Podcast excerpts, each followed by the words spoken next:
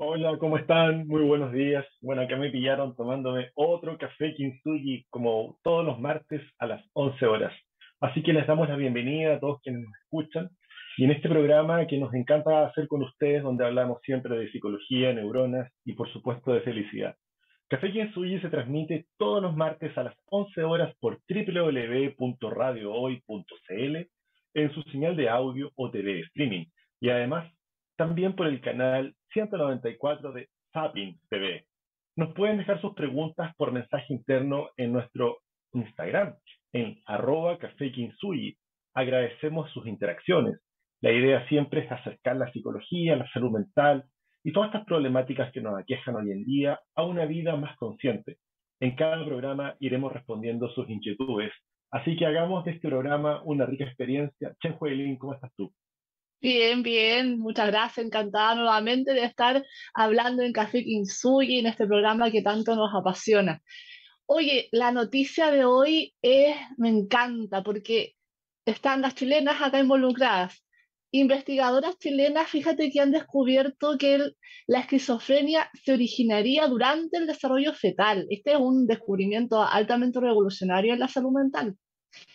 Puntualmente, las investigadoras que son de la Universidad de Chile detallan que este trastorno psiquiátrico nacería mientras se desarrolla el sistema nervioso vascular del feto en el útero. Esta es una conclusión que fue obtenida luego de analizar células madres de pacientes que tienen la enfermedad versus personas sanas. Es un estudio publicado ni más ni menos que en el Journal Molecular Psychiatry de la revista Nature tomó como foco la investigación, de investigación la incidencia de anomalías del sistema vascular en el futuro diagnóstico de la enfermedad.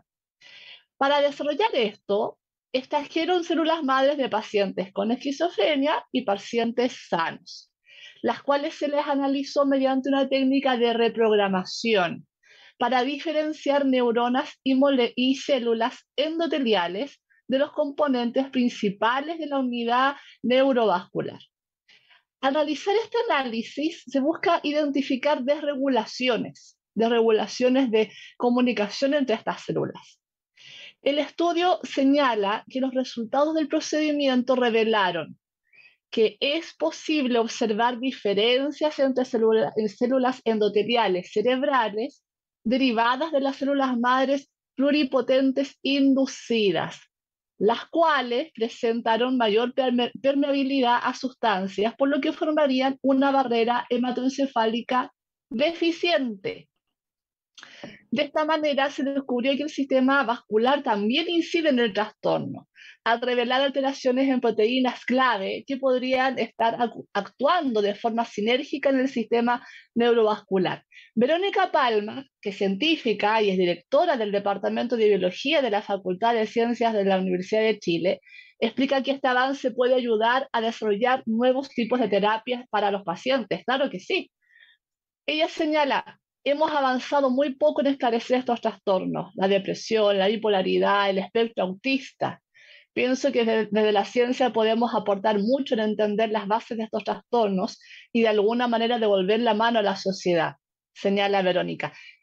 ¿Qué tal? Este es un tremendo notición porque claramente estas, estas enfermedades son altamente complejas y podamos también estar encontrando un correlato en, en, los aspectos biológicos desde el desarrollo del feto genera, por supuesto, nuevas expectativas de posibilidades de mejoría para, para las personas que lo padecen y, y, por supuesto, revoluciona cualquier tipo de terapia. Es una tremenda noticia que da luz a, yo creo que casi dos siglos de búsqueda de, desde Emil Kraepelin en, en, el 1850, por ahí, qué sé yo, eh, donde él, el principal investigador de la esquizofrenia, eh, que hablaba de esta demencia precoz de esta división de la mente y, que por diversas escuelas psicológicas y psiquiátricas y neurológicas se ha venido buscando la causa.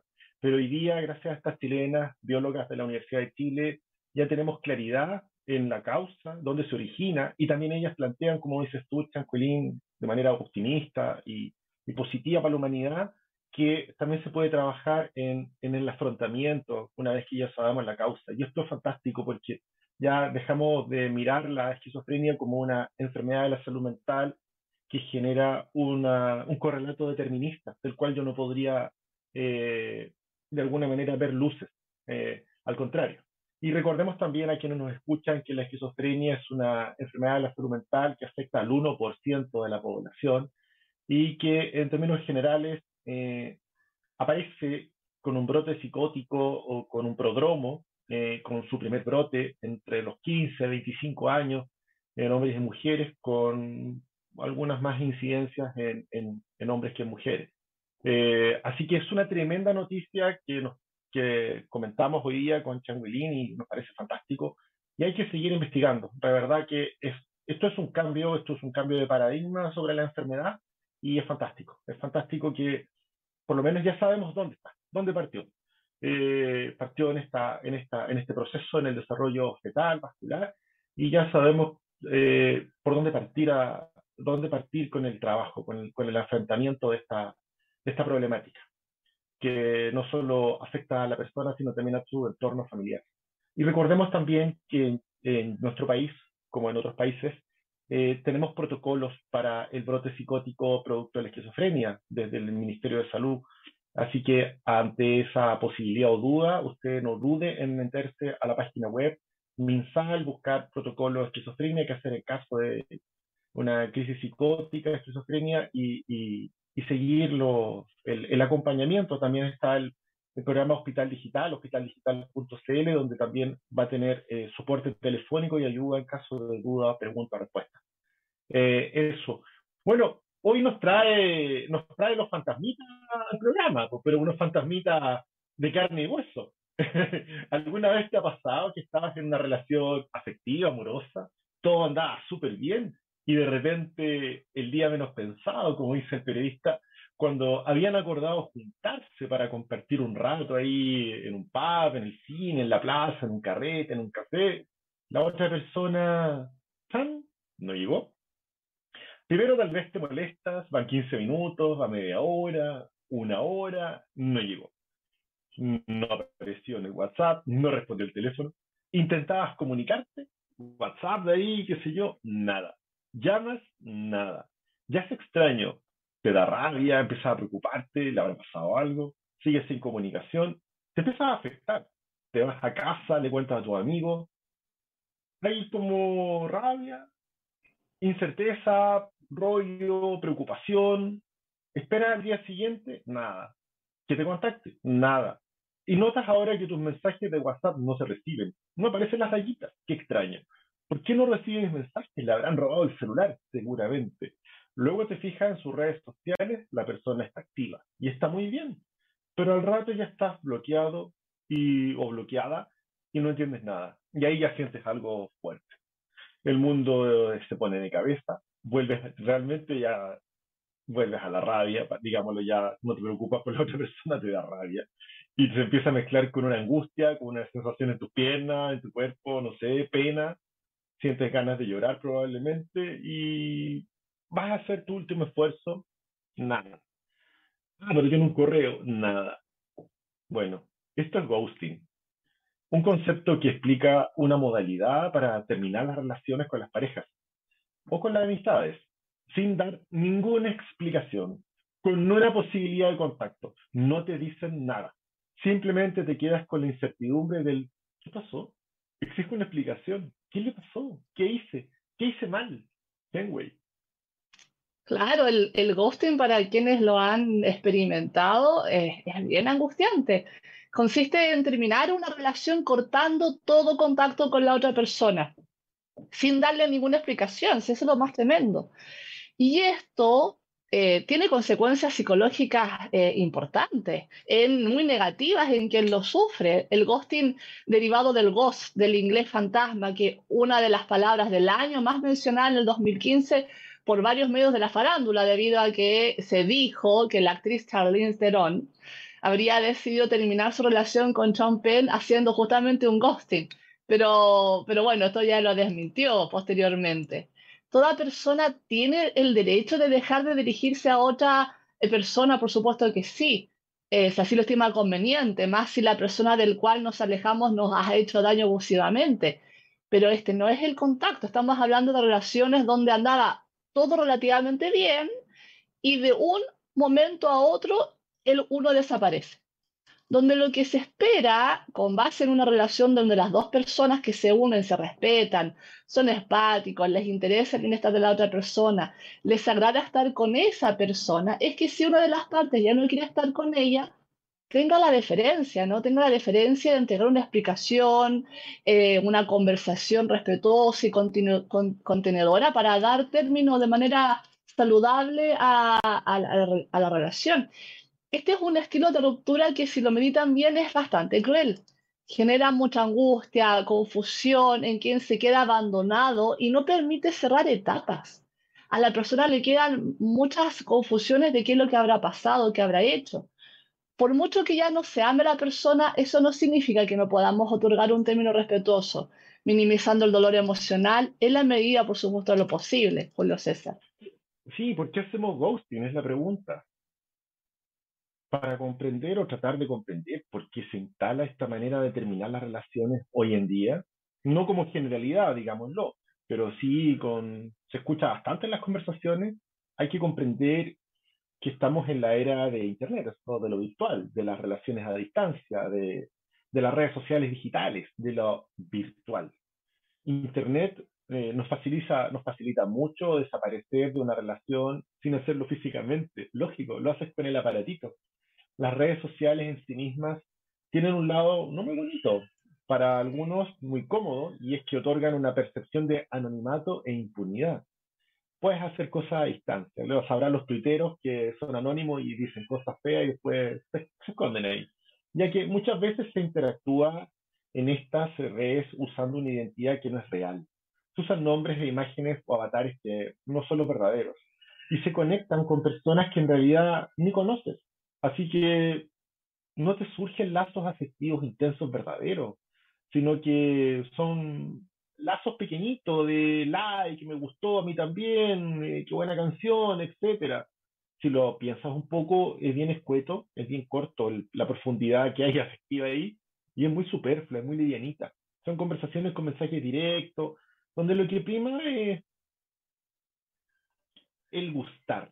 Básicamente el gustar desde el like, like es una palabra en inglés que significa me gusta, ¿no es cierto? Like, I like me gusta, o me gustas, o tenemos una, un grado de empatía, pero es algo bastante acomodaticio, bastante de corto plazo, inmediato.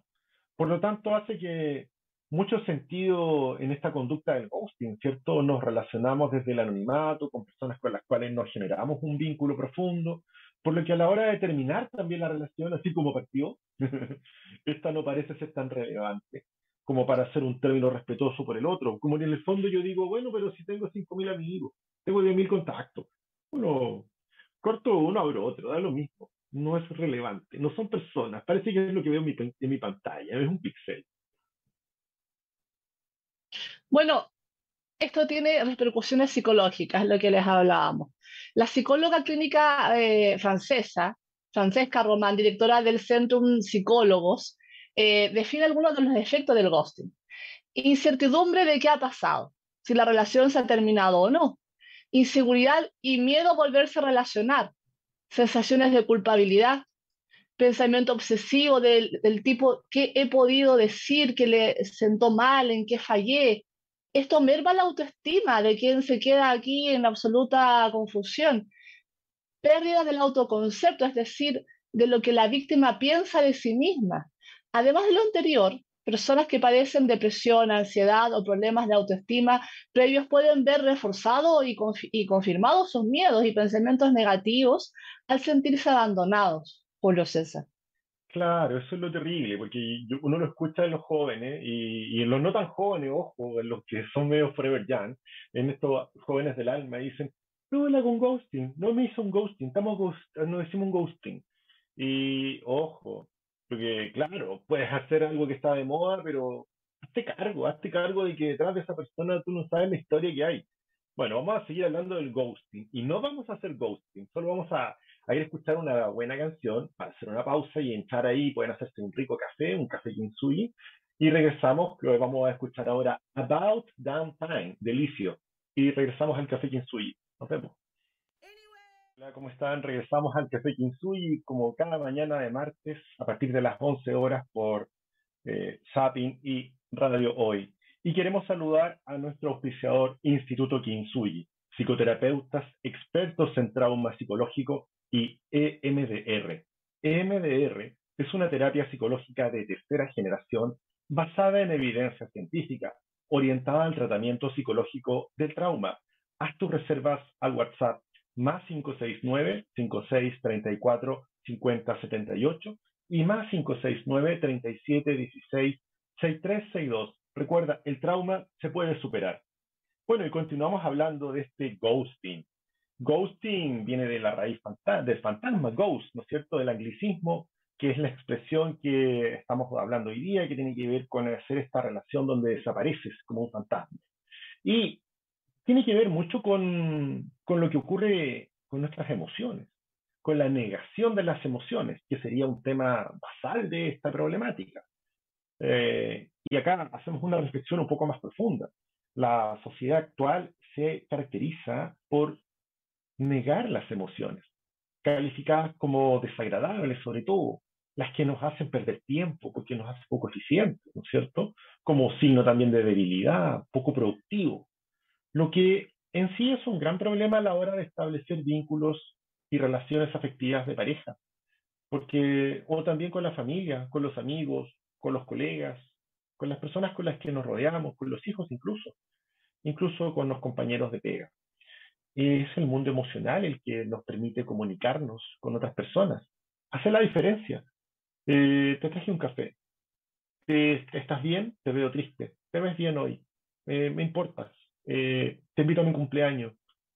Comprender desde la empatía cómo se siente el otro, qué necesita, cómo lo puedo ayudar, permite también que podamos generar vínculos muy profundos, vínculos verdaderos, vínculos sinceros, ya que las emociones, cuando las transmitimos y las leemos del otro, nos van contando cómo es esa otra persona realmente, no es su maquillaje, no es su ropa, no es la marca ni el logotipo que tiene en el jockey, en la polera, en la zapatilla, en el pantalón. Cuando nos permitimos notar nuestras emociones al estar con otro, podremos darnos cuenta si nos sentimos con esa persona alegre, nos calma, nos hace sentir tranquilos, en paz, coincidimos, pensamos juntos. Esa persona entonces seguramente nos hace bien. ¿Y qué si nos sentimos con miedo, angustiados ante esa persona, es que no nos está haciendo bien en nuestras vidas, no nos está sumando, ni nosotros tal vez a ella tampoco, también le puede estar pasando a ella lo mismo, a él. Las emociones cuando las demostramos también nos permiten expresarnos a los demás para que ellos nos conozcan, que sepan cómo estamos en un momento dado, qué nos gusta, qué nos pone mal, qué nos inseguriza, y nos hagan sentir mejor cuando requiramos contención. Algo de lo cual hay que ser súper honesto. Si uno necesita ese apoyo, necesita un tranquilo, vamos a estar bien. Por lo que es una tremenda herramienta que estamos desaprovechando, que tenemos desperdiciada para establecer vínculos saludables. Son nuestra brújula, nuestro GPS personal, que nos dice estás a salvo o no lo estás.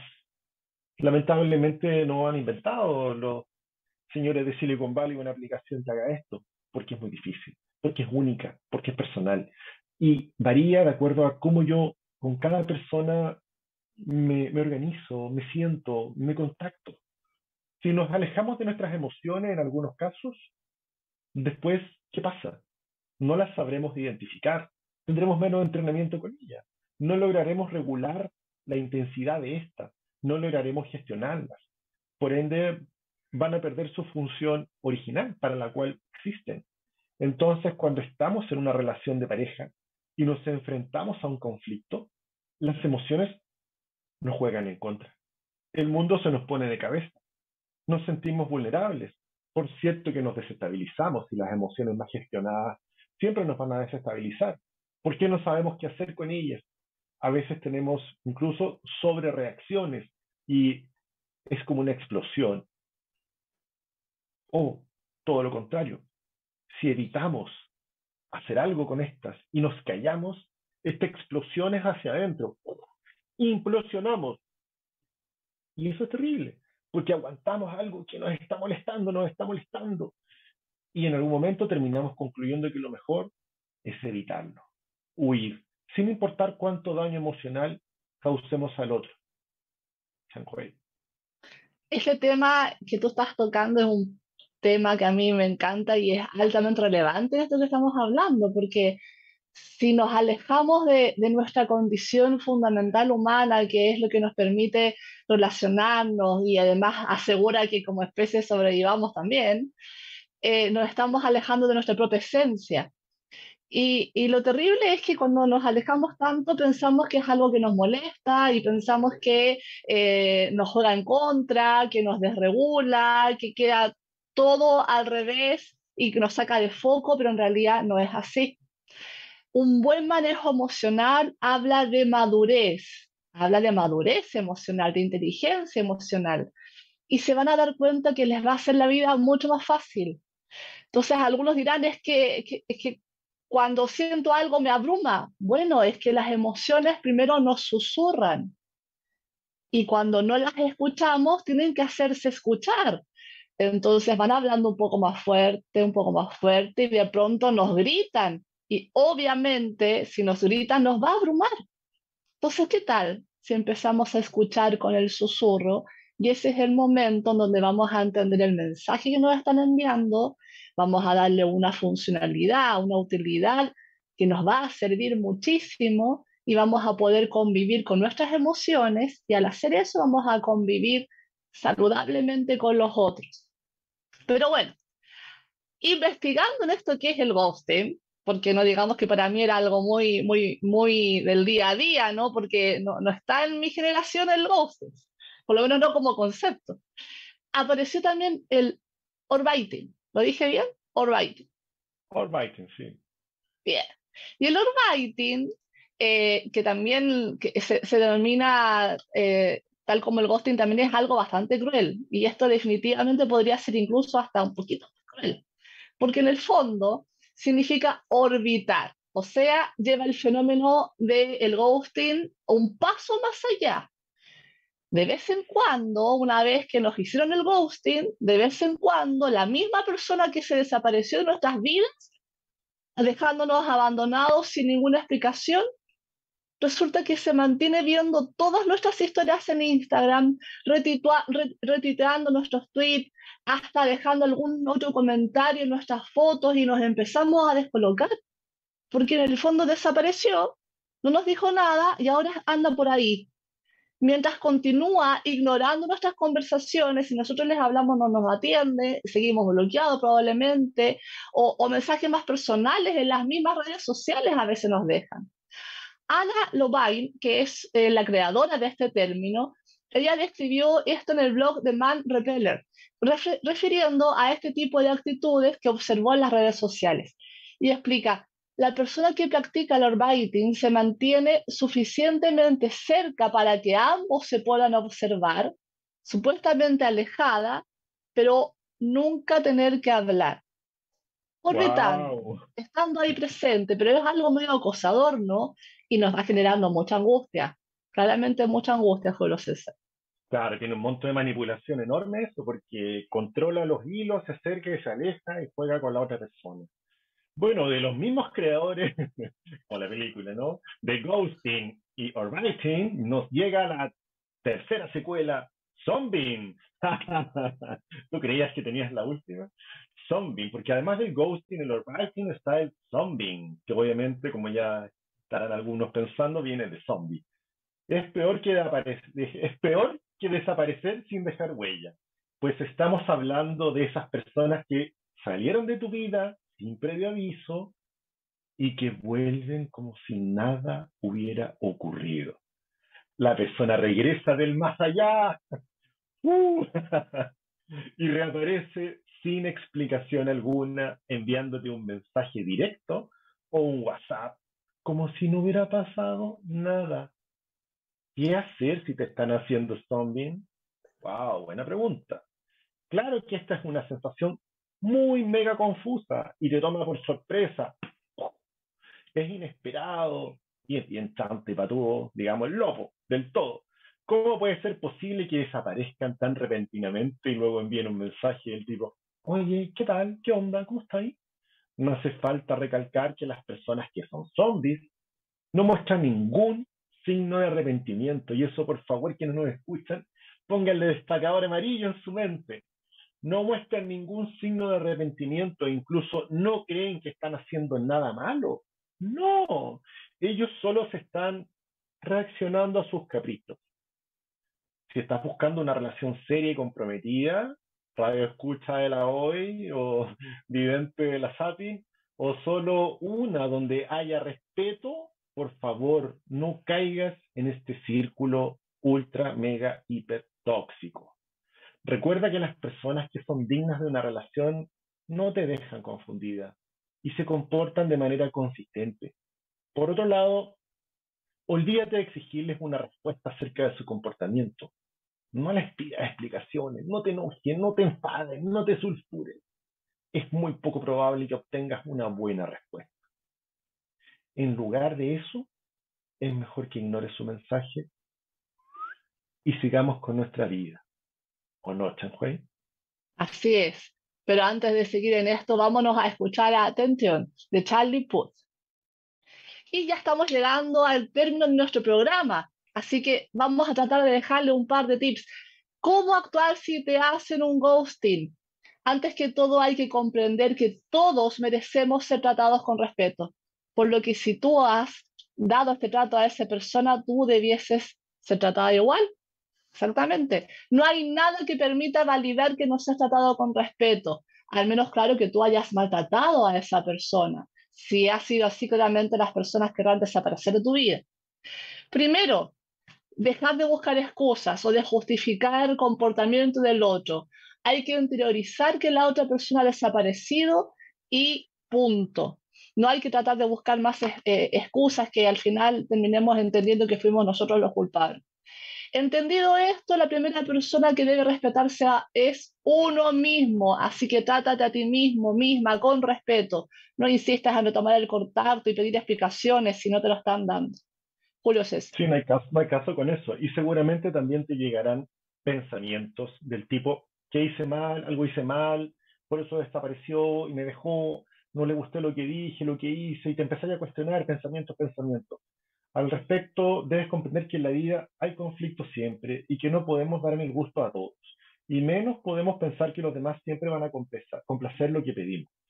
Mejor evalúa tus relaciones y trata de juntarte con personas o relacionarte con personas que cuando algo no les agrade o no estén de acuerdo, sean capaces de comentarlo, de, decirlo de manera respetuosa, amorosa y conciliadora, que buscan puntos de encuentro. Esas personas sí, con la otra, next. y lo otro evita reacciones del despecho, de la venganza, porque es lógico decir, ah, mira lo que me hizo, maldito, voy a crear una cuenta falsa, lo voy a hostear y le voy a hacer todo. No, la venganza en el momento inicial es como rica porque ayuda a, disipar tu rabia, y tu ansiedad, pero de manera temporal. Pero con el paso de las horas, de los días, es muy probable que te arrepientas de haberlo hecho cuando ya estés fría, no se haya pasado la rabia. Ya... No, no es por ahí. Date tiempo, busca la calma. Haz otra cosa y va a pasar. Changui comienza también a incorporar la idea de conocer a más personas, en persona. El teléfono, mm. la, red social, que sea un medio el primer contacto, pero tienes que conocer en persona, convivir en persona. Cuando nos damos la oportunidad de conocernos en vivo y en directo, si no nos damos esta oportunidad, estamos eliminando las barreras de la, de la inseguridad y aprendemos a gestionar los sentimientos que nos generan los demás de modo saludable, así que dense la oportunidad de estar en persona. Nadie nace sabiendo y nunca hacemos nada de buenas a primeras, de modo fantástico. Vamos aprendiendo poco a poco en la medida que nos permitimos experimentar, equivocar, aprender y volver a experimentar. Por lo tanto, probablemente a muchos les angustie conocer a personas en vivo y en directo, pero tienen que darse la oportunidad de aprender a hacerlo, Julio César. Sí, y bueno, yo, yo sé que muchos de ustedes se están haciendo la pregunta, ¿y en algún caso es prudente hacer ghosting? Sí, definitivamente sí. Hay casos en que una estrategia de desvinculación puede ser muy adecuada y necesaria como esta. Por ejemplo, si has estado con una pareja que tiene un funcionamiento abusivo, agresivo, o en cualquiera de sus formas tú sientes que te ha maltratado. Ahí no hay nada que hacer, solamente con cualquier persona que te maltrate, más que ghosting, hay que salir de la vida esa persona. No te hace bien. Exactamente. Bueno, entonces la pregunta es, ¿de verdad es tan terrible hacer un ghosting?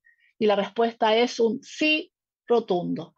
Desaparecer sin dar explicaciones implica no enfrentar, decir adiós, no enfrentar a tener que dar ciertas explicaciones y obviar que los demás pueden sentirse tristes o decepcionados a consecuencia de nuestros propios actos. Si de verdad quieres terminar una relación, debes poder sentarte frente al otro, despedirte honesta y contenedoramente. Huir el conflicto implica no aprender nunca a enfrentarse a él. Aprendemos gracias a la práctica. Nadie nace sabiendo. Si nos deshacemos de una persona, estamos deshumanizando a los demás, asumiendo que no sienten, que no piensan, que no sufren estamos dejando de ser conscientes de la existencia de la otra persona en su funcionamiento, en un funcionamiento yoico muy narciso, muy pernicioso. Si desaparece la empatía, la consecuencia de los sentimientos del otro empezaremos a adquirir rasgos antisociales que sabemos que no nos hacen bien. O seremos robots que, nos, que, que no verán necesario ayudar a los demás a ser honestos. ¿Es lo que quieres realmente? Entonces cuestionate si efectivamente quieres hacer un ghosting. Bueno, nos estamos despidiendo ya, se nos fue el tiempo volando, Julio César. Nos vemos, nos vemos el próximo martes aquí en Café Kinsui, en radio hoy, todos los martes a las 11 de la mañana. Gracias a todos, que tengan un buen día y una linda semana. Chao, un abrazo a todos, a todas.